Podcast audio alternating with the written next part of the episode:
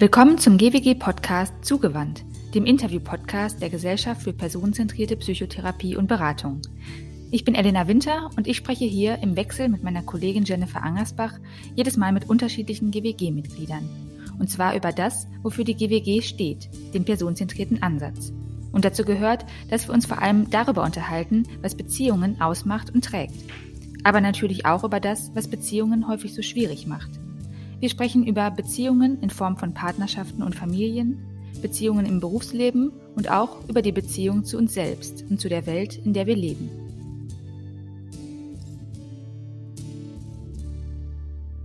Heute für die erste Folge freue ich mich ganz besonders auf meine beiden Gäste.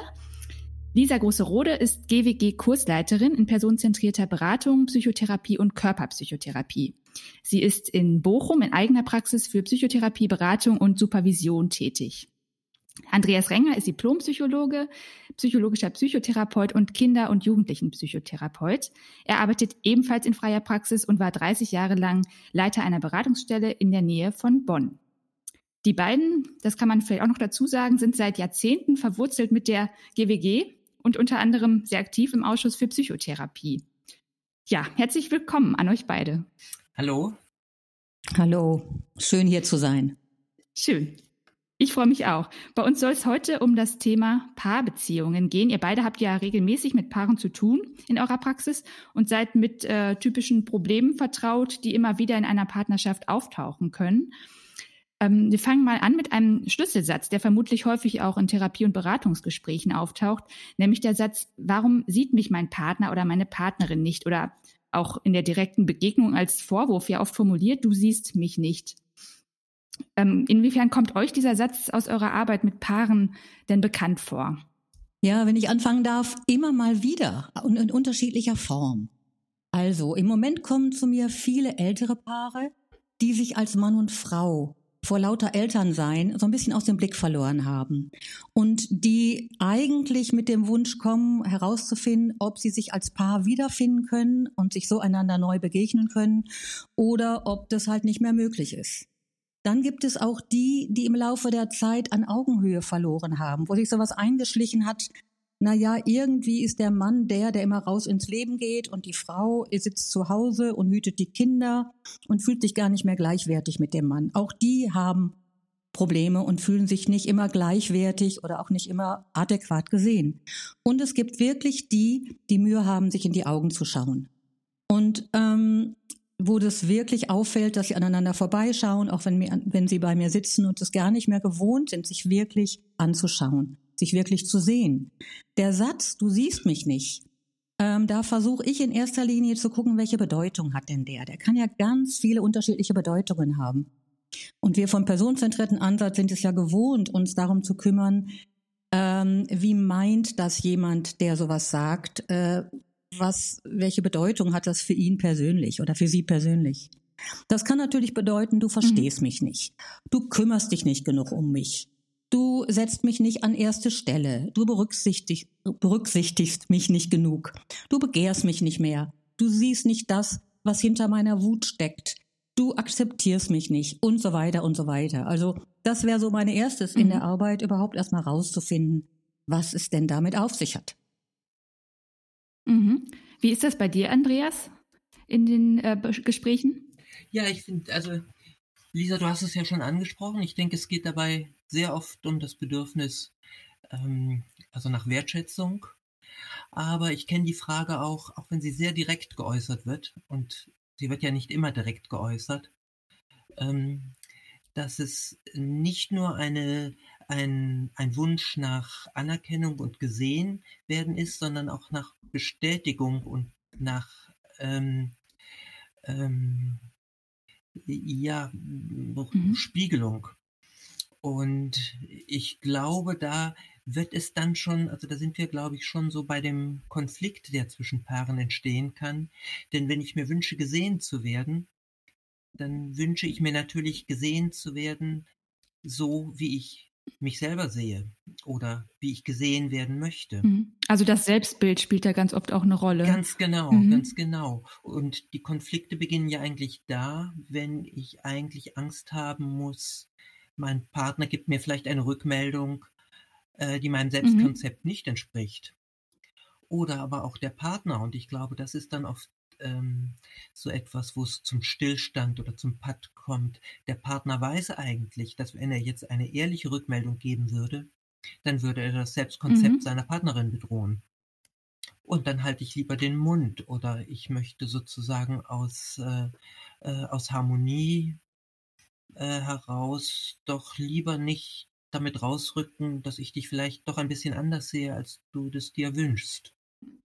Das heißt, dieser Satz hat auch dann, hat ja eine ziemliche Sprengkraft offenbar in der Therapie. Ganz genau. Es ist eigentlich sozusagen die Feuerprobe. Ähm, ja, wie belastbar sind wir sozusagen hinsichtlich, ähm, also wie sehr halten wir es aus, äh, anders gesehen zu werden, als wir wollen. Mhm. Ähm, also genau das, was auch in der Einzeltherapie eigentlich passiert. Ich muss Erfahrungen machen, die mein Selbstbild mein Selbstkonzept in Frage stellen. Nur in der, in der dyadischen Therapie ist da nur der Therapeut, der das äh, sozusagen dosiert und, und akzeptierend und ähm, ja, liebevoll eventuell auch ähm, seine Klienten damit konfrontiert. In der Paartherapie ist eben sozusagen immer jemand da, der das vielleicht nicht zugewandt und freundlich rückmeldet, sondern vielleicht auch ähm, ruppig oder eben mit ganz viel Kritik. Und da kommt dann, glaube ich, dem, der Rolle des, der Paartherapeutin oder dem, dem Paartherapeuten eine wichtige Aufgabe zu, nämlich äh, wie gehe ich damit um, wenn das äh, entwertend geäußert wird. Und das wird's ja in der Regel. Ne? In der Regel ist es ja ein Vorwurf, du siehst mich nicht. Und allein das kann ja schon bei dem, meinetwegen gegenüber, was sich, was sich kritisiert fühlt und wenn er schlecht mit Kritik umgehen kann, weil er sich so gekränkt fühlt und es auch normalerweise gewohnt ist, von seiner Part Partnerin bestätigt zu werden, dann führt das natürlich zu viel, nicht nur Unverständnis, sondern oft auch zu viel Wut. Ist es so, dass, in der, dass, dass denn in der Therapie dieser Satz zum ersten Mal häufig fällt? Also dass man so ähm, direkt eigentlich noch nie zuvor kommuniziert hat? Ja, zum Teil. Also in der Vorwurfsvariante hat es das meistens zu Hause am, am mhm. Küchentisch mhm. oder auf dem abends nach dem Essen schon oft gegeben. Und nur dann ist es häufig so, dass die Streits oder die Gespräche eben nicht konstruktiv sind, sondern sofort eskalieren und sich der ein oder andere zurückzieht, innerlich oder auch real und aus dem Raum geht und äh, es oder es am Ende nur bei mm, also viel in viel Schrei, äh, Schreierei ausartet. Und das Schöne ist, in dem geschützten Raum in der Therapie kann dieser Satz anders geäußert und vor allen Dingen anders aufgefangen und verstanden werden. Mhm. Und ähm, wenn man sich dann dem einen, der diesen Satz äußert, zuwendet und gleichzeitig das äh, dafür sorgt, dass der andere da nicht zwischengerätscht, also der andere sich da nicht einmischt, sondern Weile mal einfach nur zuhört, dann hört der häufig auch Dinge, die er so noch nicht gehört hat. Und äh, das äh, ist, ist, ist für die Paarberatung und Paartherapie von großer Bedeutung. Mhm. Irgendwie ist das ja so ein Klassiker, ja? also dass ein Partner sehr oft denselben Vorwurf macht. Und wenn man dann den anderen fragt, wie ist das denn für Sie, das zu hören, dass dann eigentlich die Antwort kommt, oh, habe ich schon tausendmal gehört. Ja.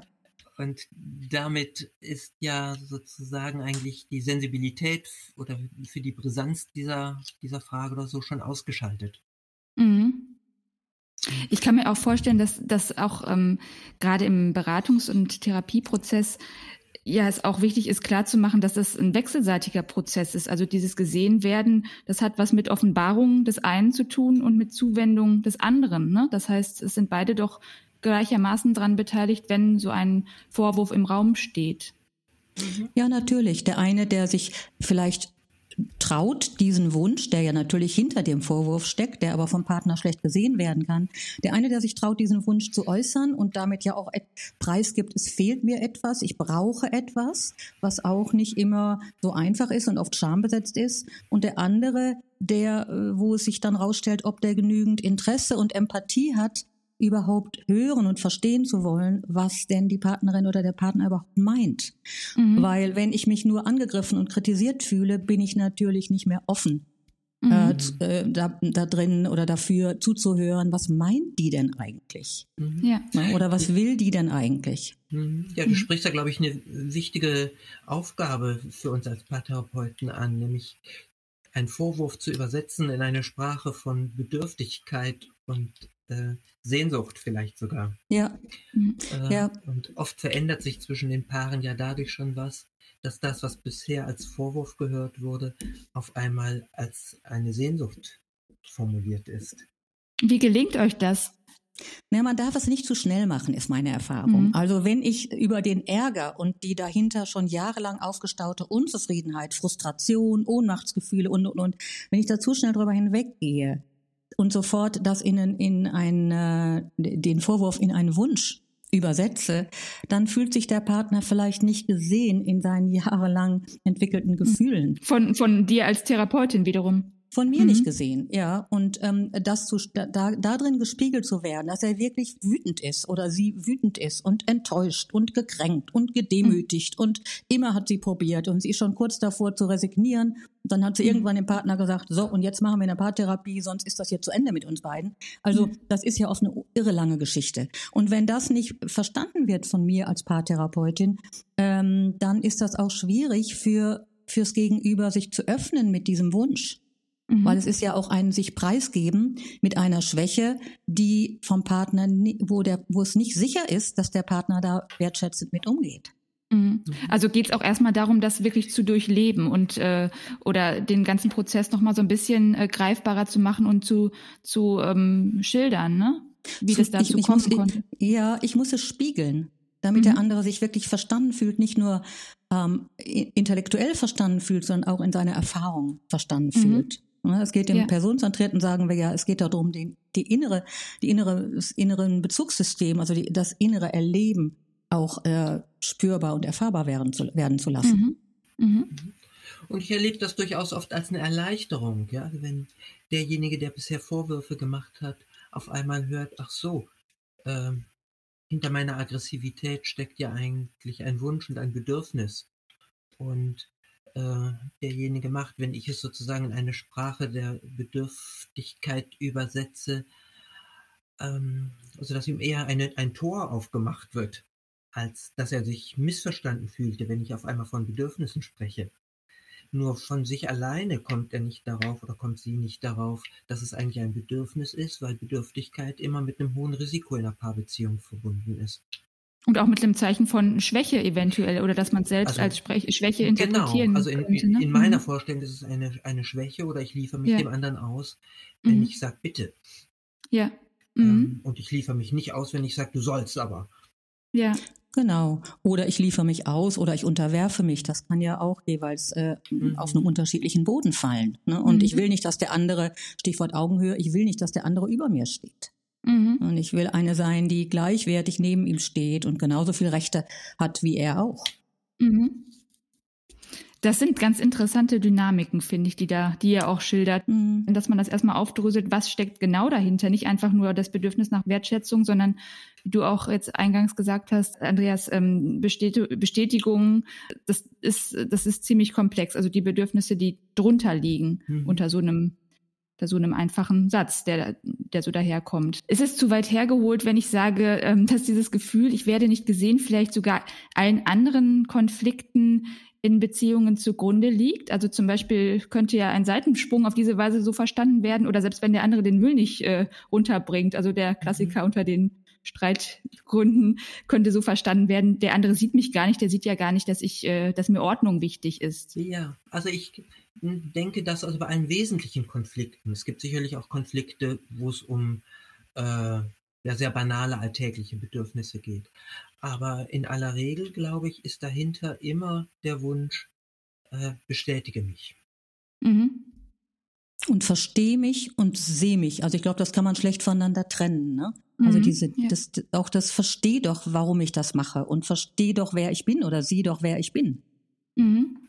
Mhm. Ja, das ist, ist, ja eine ganz alte Sehnsucht, die letztlich ja. uns allen äh, zu eigen ist. Also genau, das ist ja was, was wir alle eigentlich wollen. Wir wollen verifiziert werden. Denn mhm. wir haben mhm. das Gefühl, mhm. ich bin, wenn ich so gesehen werde, wie ich denke, dass ich bin. Mhm. Könnt ihr ähm, sagen, gibt es da irgendwie eine Auffälligkeit, dass eher Frauen diesen Satz äußern oder eher Männer? Bei ähm, jetzt, wenn wir jetzt zum Beispiel von heterosexuellen Partnerschaften ausgehen, ist es da irgendwie besonders verteilt? Ich denke, dass Frauen sich den Satz eher zugestehen und eher trauen und wenn sie in so einer äh, Verstrickung oder partnerschaftlichen Verstrickung gelandet sind, die, wo es um sehr viel Bestätigung geht, äh, die der Partner von ihnen verlangt und sie sich dem unterordnen auf eine bestimmte Art, in der Hoffnung, dann selbst am Ende auch über diese Anpassungsleistung bestätigt zu werden, dass die sich vielleicht eher trauen, irgendwann oder eine größere Not erleiden ähm, und irgendwann ein bisschen aufbegehren und ähm, sich anfangen äh, zu beschweren. Ähm, ob das immer so erfolgreich ist, steht auf dem anderen Blatt. Aber ich denke schon, dass dieser Satz eher von Frauen so geäußert wird, was nicht heißt, dass Männer den nicht auch haben. Die wollen ja auch mhm. verstanden werden in ihrem So-Sein. Die wollen mhm. auch verstanden werden, dass sie doch genauso zur, zum, zum, zum Eheleben oder zur Beziehungsgestaltung äh, beitragen, wenn sie regelmäßig Geld nach Hause bringen oder wenn sie nach außen hin jemanden verkörpern, der was darstellt, in dessen Glanz sich die Frau oder mit dessen Glanz sich die Frau auch schmücken kann und, und, und. Also die wollen auch gesehen werden. Nur sie äußern es vielleicht anders. Ja. Interessanterweise habe ich gerade an ein altes Ehepaar gedacht, wo er die, diese Klage geäußert hat. Ja. Und ja. er hat es selber in Zusammenhang gebracht mit seiner Pensionierung. Mhm. Und das machte für mich sehr viel Sinn, denn während, also solange er berufstätig war, hatte er genügend andere, die ihn bestätigten und er hatte ganz viel das Gefühl, gesehen zu werden.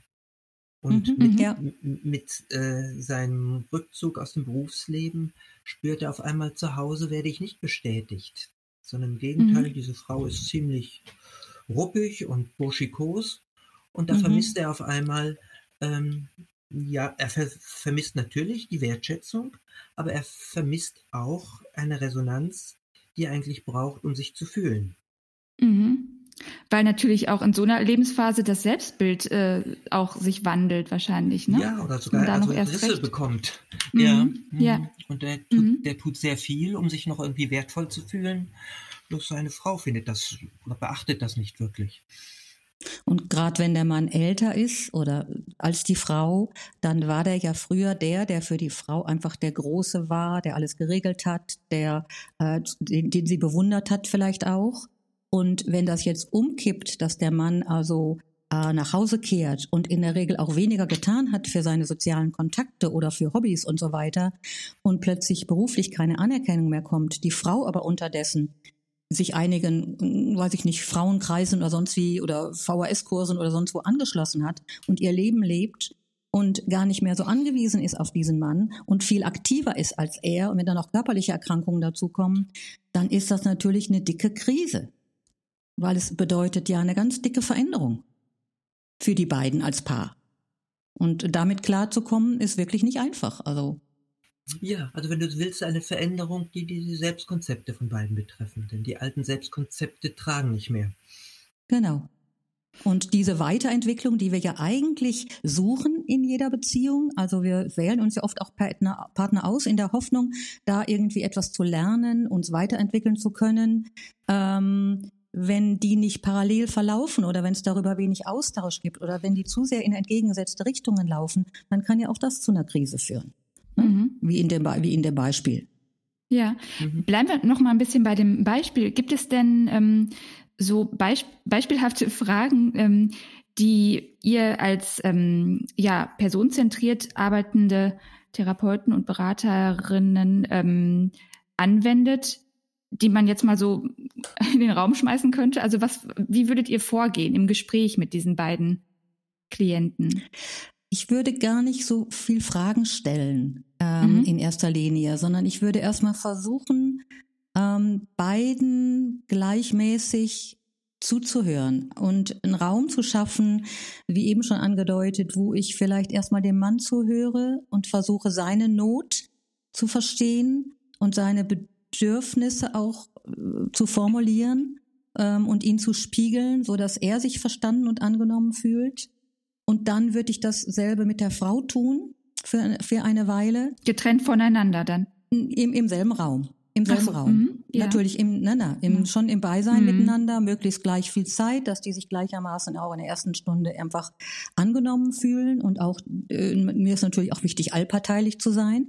Mhm. Und ähm, wenn, wenn ich das gemacht habe, personenzentriert, mit unserem wunderbaren Beziehungsangebot, was ja so viel zu tun hat mit Wertschätzung, mit vertiefter Empathie und damit auch ein klares Gegenüber sein zu wollen und, und zu sein, mhm. Mm, dann höre ich häufig von den beiden schon sowas wie, boah, so habe ich das ja noch nie gehört. Oder so hast du mir das noch nie erzählt. Oder mhm. so habe ich das noch nie verstanden. Also allein diese Zuwendung, personenzentrierte Zuwendung, ermöglicht den Betreffenden mehr zu erzählen oder anders zu erzählen und, und ermöglicht auch anders zuzuhören. Mhm. Und wenn ich dann noch im nächsten Schritt mich ebenso personenzentriert, das finde ich immer das Spannende an der Paarberatung oder Paartherapie, der Interaktion und der Kommunikation zuwende. Also nicht sage, Sie haben das gemacht und Sie haben das gemacht oder immer wenn Sie mehr Nähe wollen, zieht der andere sich zurück, weil er sich bedrängt fühlt. Solche Muster dazu kommt es auch. Aber wenn ich dann auch sage sowas wie, na ja, da hat sich im Laufe der Zeit so bei Ihnen so ein bisschen so was Behutsames oder auch vielleicht was Geiziges eingeschlichen. Also mhm. wenn ich personenzentriert, wertschätzend etwas über die über die Art der Interaktion sage, ohne dass sich jeder, äh, ohne dass äh, die Partner sich einzeln irgendwie bewertet oder angegriffen fühlen müssen, habe ich erlebt, ist das sehr hilfreich. Mhm. Und das führt schon ganz weit. Ja. Ich habe viel Respekt davor, wenn Leute mit diesen Themen zu mir in die Praxis kommen. Erstens finde ich super, wenn Leute um ihre Liebe kämpfen. Und zweitens finde ich das wirklich mutig, sich selbst so zu offenbaren, ohne zu wissen, wo die Reise hingeht und dann das Ganze auch noch vor dem Partner und mit dem Partner zu machen. Ähm, das, da, also da habe ich tiefen Respekt davor. Mhm. Andreas, du wolltest gerade. Ja, ich, ich, ich höre noch nach, aber ja. ähm, mir, ist noch was, mir ist noch was anderes, glaube ich, wichtig, nämlich die Frage, wie bringe ich die beiden in Beziehung? Mhm. Und zwar also über meine Wertschätzung hinaus. Und ich dachte bei dem Beispiel, was ich am Anfang brachte, sie beklagt sich und ich frage ihn beispielsweise, wie ist das für Sie zu hören, wie sich Ihre Frau beklagt? Und er antwortet dann sowas wie, ach, das habe ich schon tausendmal gehört dann mhm. würde ich, glaube ich, in der Einzeltherapie damit anders umgehen als in der Paartherapie. Mhm. In der Einzeltherapie würde ich vielleicht so etwas sagen wie, ja, Sie haben das schon so oft gehört, dass Sie gar nicht mehr wissen, ob Sie dabei noch was spüren oder nicht. In der Paartherapie mhm. würde ich sagen, Sie haben das schon so oft gehört und Sie wünschen sich, Ihre Frau könnte sehen, wie resigniert Sie sind. Mhm. Mhm. Also ich würde immer den Bogen ziehen, ja. dass sie mit einbezogen wird. Also dass alles, mhm. was er äußert, sozusagen einen Beziehungsaspekt zu ihr hat. Ja. Das heißt, er soll sich nicht nur verstanden fühlen, wie in der Einzeltherapie, mhm. mhm. sondern er soll auch immer sehen, was er sich eigentlich wünscht, was sie sehen sollte, also was mhm. sie verstehen sollte. Oder umgekehrt natürlich. Mhm. Die Frau da auch mit einzubeziehen, ne? den Partner genau. jeweils mit einzubeziehen und immer auch mal nachzufragen, was ich auch mache dann, wie ist das jetzt für Sie, wenn Sie das jetzt gehört haben? Mhm. Wie wirkt das auf Sie? Was, was, äh, welche Resonanz entsteht in Ihnen? Auch bis hin zur Überprüfung, was haben Sie gehört? Weil die mhm. reden ja oft auch aneinander vorbei. Und wenn wir in den, in den Weiterbildungsgruppen diesen kontrollierten Dialog machen, ähm, mhm. so machen wir das ja auch mit dem Ziel, um zu, zu schauen, hat jemand wirklich zugehört und den anderen mhm. wirklich verstanden. Und das zu überprüfen lohnt sich allemal. Weil wir ja. doch häufig oder die Partner häufig so alte Bilder in den Köpfen haben von sich selbst, aber auch von dem anderen. Und da ist schwer, so äh, etwas zuzulassen, was da nicht zu passt. Paraphrasieren hilft dann wahrscheinlich auch häufig. Ne? Hm. Wie würden Sie das jetzt in andere Worte kleiden? Ist das ein Weg oder? Also ich fordere die dann selten auf, es in andere Worte zu fassen. Ich, mhm. bin, da, ich bin da sehr ich mache keine Vorgaben, aber ich übersetze mhm. das in eine Sprache, gebe das vielleicht zurück und sage, helfen Sie mir, habe ich das richtig verstanden, habe ich das richtig formuliert? Ja. Was wäre es, wenn wir das jetzt Ihrer Frau so sagen würden? Würde sie mhm, das ah, verstehen? Ja. Also ich mhm. paraphrasiere natürlich, aber ich erweitere natürlich auch immer ein bisschen den Horizont dessen, was gesagt wurde. Lass mir dann unter Umständen die Erlaubnis geben, so das könnten wir mhm. jetzt sozusagen an Ihre Frau schicken also die dann ja. natürlich dabei ist und mhm. genau auch dieses mhm. Abwägen hört. Mhm. Und sage das dann auch sozusagen, Ihr Mann hat gerade gesagt, hm, hm, hm, mhm. äh, was machen Sie damit? Oder mhm. was spüren Sie denn dann, wenn Sie mhm. das so hören? Das heißt, die, die Partnerin kriegt auch zum ersten Mal mit, dass es Arbeit, etwas in eine Sprache zu übersetzen, die nicht in Anklage und in, äh, in Forderungen formuliert ist. Und dieses Übersetzen, das ist auch ein großer Part und dieses darüber auch vermitteln. Und ich lade aber auch dann irgendwann die Klienten dazu ein, die Partner dazu ein, sich einander anzuschauen, wenn das geht und sich das auch wirklich selbst zu sagen, in der eigenen Formulierung. Also nicht nur dir gegenüber, sondern einander. Genau, mhm. einander zu sagen. Ja, in jedem Fall, weil es soll, mhm. die, die, sollen ja miteinander das klar bekommen. Und dann wird auch nochmal viel deutlich, wie die sich aufeinander beziehen. Und natürlich machen die das in einer anderen Art und Weise, wenn ich dabei bin. Das ist mir völlig mhm. klar und das soll ja auch erstmal so sein. Es soll ja mhm. was Neues entstehen können. Wenn es schon so weit gekommen ist, dass Paare so zu euch kommen, mhm. wo stehen wir da in diesem Prozess? Das ist durchaus unterschiedlich. Also ähm, mhm. es ist selten so, dass die, ähm, dass dann die Beziehung schon ganz zerbrochen ist. Das ist in mhm. extremen mhm. Fällen so. Also ein extremer Fall, den ich hatte, wo es auch wirklich so eine narzisstische Verstrickung war, da war der Anlass, warum die gekommen sind, dass die Frau erzählt hat, ähm, mein Mann wollte sich von mir trennen, weil ich ihm gesagt habe, dass ich ihn nicht mehr anbete. Und ähm, das hat den Mann wohl so gekränkt, dass er wirklich äh, ganz ernsthaft sich trennen wollte. Und die Frau ist dann zurückgerudert, weil sie Angst hatte vor dem Verlassenwerden und hat dann aber irgendwann sich wieder aufgerappelt und hat gesagt, so jetzt, ich möchte, dass wir zur Paartherapie gehen und schauen, wie das dann geht. Mhm. Das war wirklich schon äh, eine, eine, eine Verstrickung oder auch eine, äh, ein Ausmaß, wo es kurz davor war, ähm, dass es zu einer Trennung kommen könnte. Aber es ist da nicht, nicht so weit gekommen. Wir konnten das gemeinsam aufarbeiten und auffangen. Aber das mhm. war natürlich ein hartes Stück Arbeit. Ähm, mhm. diesen beiden Personen da, diesen beiden Menschen gerecht zu werden. In der Regel bedeutet es, irgendwas ist in Stieflage gekommen. Oder in der Regel kommen die Leute ja zu mir, wenn es meinetwegen ein Anlass ist, ein Seitensprung. Ne? Ich sage immer so salopp, der, die das Geliebte. Also da ist, da hat es einen anderen Mann gegeben, eine andere Frau gegeben oder den Computer oder irgendein Hobby, was mit Leidenschaft verfolgt wird, so dass Leute, der andere sich nicht mehr gesehen fühlt, nicht mehr wertgeschätzt fühlt und es dann zu einer Kränkung und zu einer Krise kommt und meistens die Partner aber spüren, irgendwas fehlt uns in unserer Beziehung und bevor ich mich trenne, werde ich doch erstmal versuchen zu schauen, was, was geht denn noch? Mhm. Und wodurch sind wir denn so in die Situation gekommen, dass einer ja nicht der, der Partnerin oder dem Partner nicht mehr treu sein konnte, vielleicht aber sich treu sein musste. Ne? Mhm. Solche Aspekte, die spielen dann häufig eine Rolle. Und ich erlebe die Leute meistens so, äh, die meisten 99 Prozent der Leute sagen, wenn sie kommen, wir wollen wieder zueinander finden. Mhm. Manche sagen, ich, wir wissen es noch nicht. Und ein oder zweimal habe ich erlebt, dass Leute gesagt haben, ja, wir wollen uns auch trennen und zwar so, dass wir uns hinterher noch in die Augen gucken können. Mhm. Das ist ja vielleicht nochmal ein wichtiger Aspekt eigentlich. Also äh, gelungene oder nicht gelungene Paartherapie hat eigentlich wenig damit zu tun, ob am Schluss eine Trennung steht. Mhm, ja. Sondern eine, ja. eine gute Paartherapie kann auch eine sein, wo die Trennung auf einmal ähm, als, Real, als Realität im Raum steht. Ja, natürlich. Und wo beide sich gut damit fühlen. Ja. Genau, genau. Und sich nicht, das ist vielleicht eher der Punkt, also dass sie sich trennen können, ohne dass die Verletzung noch größer geworden ist. Natürlich mhm, ist immer eine mhm. Verletzung da, glaube ich, wenn man sich trennt, aber ja. man kann sich ja. ja. trennen und sich noch ein paar Wunden reißen zusätzlich. Mhm. Oder mhm. äh, man kann sozusagen mit Hilfe eines Dritten gucken, dass es pfleglich geht. Mhm. Das wäre auch ein Ziel. Und darüber hinaus traue ich mir nicht zu Prognosen zu machen. Ich, dazu habe ich mich schon viel zu oft geirrt. also ich habe so oft Paare erlebt, wo ich dachte, was haben die für eine, bei aller äh, Differenz, was haben die für eine gute Art miteinander umzugehen. Mhm. Und nach, nach vier Sitzungen war die Trennung un, äh, unumkehrbar. Ah, okay. Mhm, also, mhm, ja. das sagt vielleicht eher was daraus, darüber aus, ob sie sich gut trennen können oder nicht. Mhm. Aber Trennung prognostizieren, das ähm, da hole ich mir immer Brandblasen. Mhm.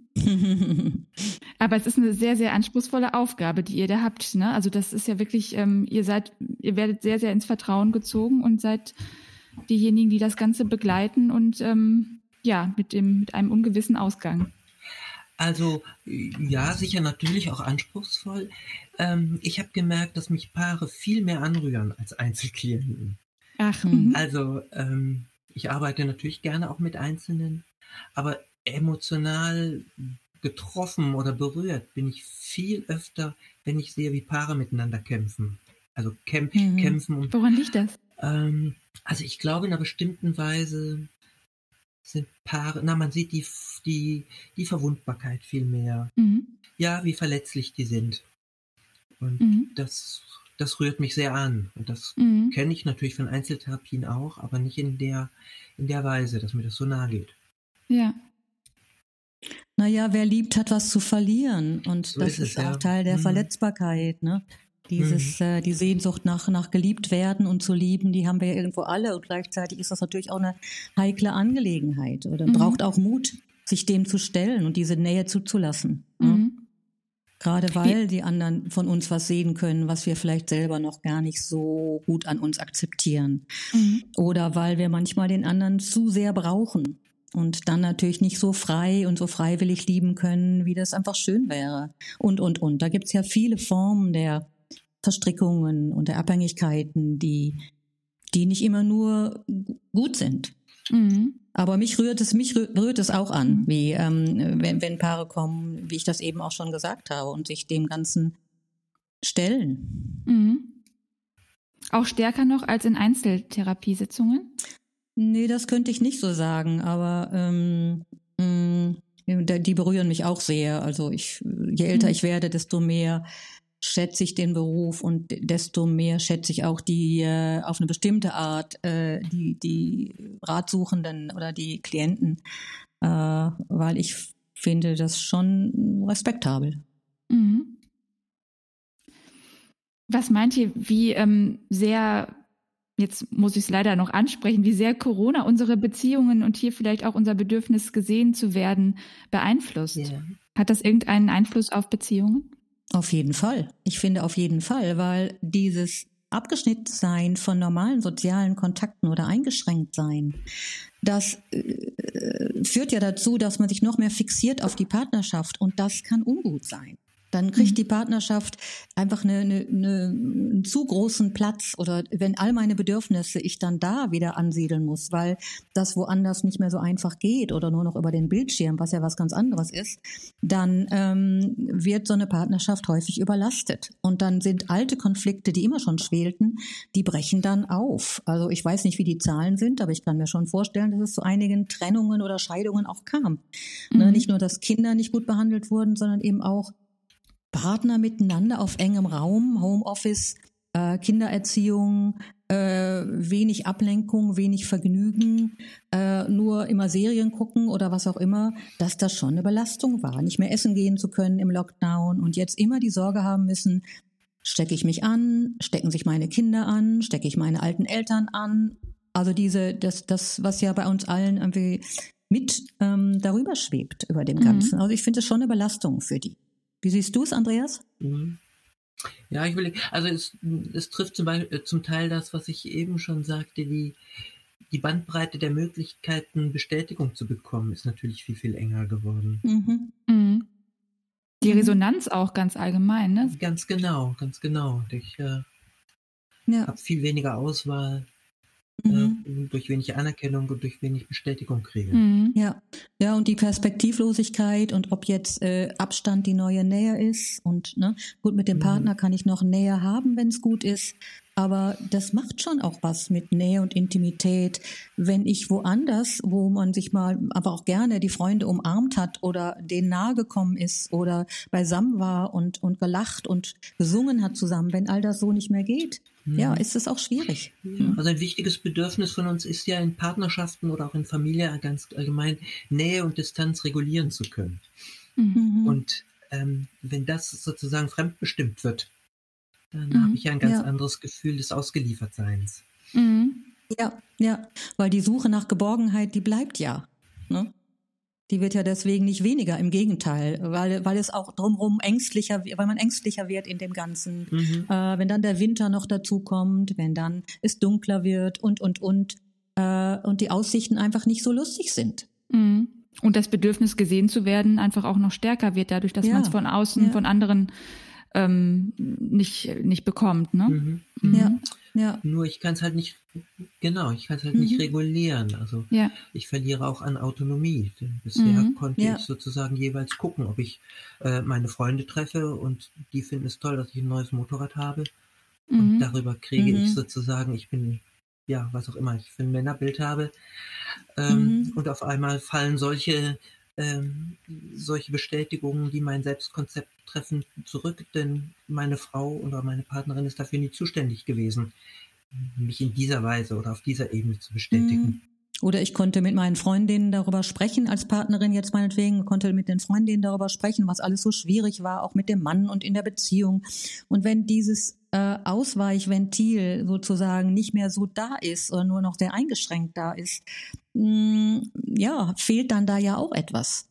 Weil mhm. es ist mhm. ja wichtig, auch für jede Paarbeziehung ist ja wichtig, dass sowohl, dass die beiden auch eigene Außenbeziehungen haben und dass es nicht nur gemeinsame Freunde gibt, dass jeder auch seinen Freundeskreis hat und seine Autonomie oder seine Eigenständigkeit auch dort leben kann und sich als, äh, als Frau ne, so ein Stück Weiblichkeit äh, holt von den Frauen und als Mann sich ein Stück Männlichkeit holt von den männlichen Freunden und so weiter. Ich mhm. finde, das sind wichtige Aspekte, die mhm. Partnerschaften aus meiner Sicht gut tun.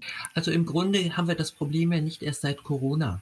Also es ist eigentlich schon immer eine, also eine, eine Krankheit, also äh, äh, ein Karzinom, was diagnostiziert wird, ist ja auf einmal auch etwas, was das Unterste zu Oberst kehrt. Und mhm. das, was auf einmal, ja. worüber ich mich auf einmal äh, immer definiert habe, geht auf einmal nicht mehr. Mhm. mhm. Und damit müssen ja sozusagen ganz viel Wertungen umgeschichtet werden. Mhm. Und dann ist ja die Frage, macht das mein, meine Partnerin mit? Mhm. mhm. Oder äh, kann sie mir gar nicht behilflich sein bei der Umschichtung meines Wertesystems? Mhm. Mhm. mhm. Also du meinst auch, dass, dass durch Corona eventuell vieles, was, was eh im, im Hintergrund äh, verborgen war, was dann an die Oberfläche kommt, ne? Ja, ja, das kann sein. Oder eben, naja, dass ich eigentlich eine, eine Stabilität oder eine Homöostase hatte in, in meiner Partnerschaft. Und dadurch, dass ich nicht mehr so leistungsfähig bin, also sowas wie ähm, Long-Covid habe. Ähm, es reicht, es, es, ist ja noch nicht mal nötig, dass ich von, von außen äh, als weniger wertgeschätzt werde, sondern es reicht ja aus, dass ich mich dafür halte, nicht mehr mhm, der Ernährer mhm. zu sein oder nicht mehr äh, mhm. so potent zu sein oder was auch immer. Und das reicht ja aus, ähm, um ja, also in der, in der, in der Beziehung etwas Neues zu erwarten oder zu verlangen oder auf einmal mhm. merken, da ist ein, ein Defizit. Mhm. Ich würde gar nicht mal sagen, da hat vorher was geschlummert, was erst, was erst, äh, also die Bestie musste erst geweckt werden, sondern mhm. es ist auf mhm. einmal was da. Ja. Mhm. Es hat was Destabilisierendes, was dazu mhm. führen kann, dass ich dann noch mehr suche in der Beziehung an Bestätigung, an Halt, an äh, Zuwendung, an Geborgenheit und so weiter, womit ich dann die Beziehung eben latent über, überfrachten kann und überfordern mhm. kann. Also wenn mhm. wir überlegen, wie viele äh, Partnerschaften es überleben, wenn ein Kind stirbt. Ja, ja. Oder ähm, ein Kind behindert auf die Welt kommt und wie viel mhm. Ehen daran zerbrechen Mhm. Hm. Ähm, weil es einfach als so eine Kränkung erlebt wird, die, ähm, wo, wo beide nicht ähm, ja, kongruent mit, miteinander sein können. Mhm, also wo ja. jeder etwas versucht, mit sich alleine abzumachen und dem mhm. einen nicht zeigen kann, wie groß und unendlich der Schmerz ist. Mhm. Mhm. Ja, also es sind einfach Lebenskrisen, die ähm, ja, wo nicht im Hintergrund was geschlummert hat, sondern wo einfach die Bewältigungsstrategien nicht ausreichen. Mhm, ja. Ja. Also eine innere Stabilität, jeder für sich, ne? Mhm. Ja, jeder ja. für sich und auch mhm. eine selbst eine Möglichkeit, sich selber zu versorgen, ohne dass ich mhm. nun all das von meinem Partner haben möchte, was er mir ja mhm. so gar nicht geben kann. Das, denke ich, braucht ich weiß nicht, ob du ja. dasselbe meinst. Also bei innerer Stabilität denke ich beispielsweise an sowas wie Flexibilität oder Rigidität des Selbstkonzeptes. Ja. Ähm, ja. Also ich bin ja umso stabiler, je flexibler ich sozusagen neue Dinge in mein äh, Selbstkonzept aufnehmen kann. Mhm. Ja, und mich regulieren kann, immer wieder neu, mich anpassen kann an die Situation, mich regulieren kann, meinen Selbstwert regulieren kann, für mich sorgen kann, eine Selbstachtung herstellen kann und mich immer wieder auch neu einrichten kann auf die Situation die da, die es zu bewältigen gibt und auf die vielen Herausforderungen. Ähm, das finde ich nun, ja, nicht so, nicht so einfach. Mhm. Auch mit, äh, gerade mhm. wenn es längere Beziehungen gibt, wo man ja verschiedene Phasen durchgemacht hat. Und äh, es ist ja nicht mhm. selbstverständlich, dass man sich weiterentwickelt, weil das ja mhm. auch Angst macht, weil das ja immer eine Veränderung bedeutet, ein Loslassen einer alten, auch einer alten Idee von mir selber mhm. und vom Partner. Ne? Das Beispiel eben war ja deutlich. Da haben wir jetzt noch gar nicht so viel darüber geredet, was in einer langen Beziehung sozusagen für Lebensereignisse ähm, ja. auf das Paar warten, wo das Paar sich einfach neu umschichten. Ja? Also es geht los mit der Geburt ja. des ersten Kindes, das geht mit eventuell mit dem Verlust eines Kindes, das mhm. geht einher, die Kinder gehen in die Pubertät und verlassen das Haus und die Eltern mhm. bleiben im leeren Nest zurück. Und all das sind, das sind ja Lebensereignisse, wo ich nicht mehr derselbe und dieselbe bleiben kann. Mhm. Und ja. wie, gut, wie gut gelingt mir das? Äh, mhm. Habe ich den Anspruch, das muss ich alleine schaffen oder habe ich den Anspruch, das ist ein Wir? Mhm. mhm. Und die Gefahr besteht, dass man sich auseinander ähm, dividiert, ne? wenn, wenn beide einen Schmerz unterschiedlich verarbeiten zum Beispiel. Mhm. Oder mhm. wie hoch da ist der Anspruch ist eben, ich muss mit sowas allein fertig werden, weil ich ja, keine, keine ja. Bedürfnisse an meine mhm. Partnerin richten darf. Ja. Ja, oder ich habe es nie gelernt, auch über Gefühle zu sprechen. Ne? Mhm. Also wenn ich doch da als, als Kind die Erfahrung gemacht habe, dass ich da vernachlässigt worden bin, dass mhm. Gefühle mhm. also wenig, eine weniger große Rolle gespielt haben, dann ist es oft so, dass ich sie nicht kenne und dass ich geschweige denn ausdrücken kann, dass ich das vielleicht in anderer Form versuche und ähm, mein Gegenüber da ja auch irgendwie mit klarkommen muss mhm. und so weiter und so weiter. Also da gibt es viele Möglichkeiten, wie man sich da, ähm, wie man da in Konflikt geraten kann oder mhm. große Frustration beim Gegenüber auch auslösen kann und Ohnmachtsgefühle. Mhm. Mal abgesehen auch von, von Schamgefühlen, die auftauchen, wenn das so zutage tritt. Und man ja viel, äh, viele Mechanismen gibt, um davon abzulenken oder das nicht so sichtbar werden zu lassen.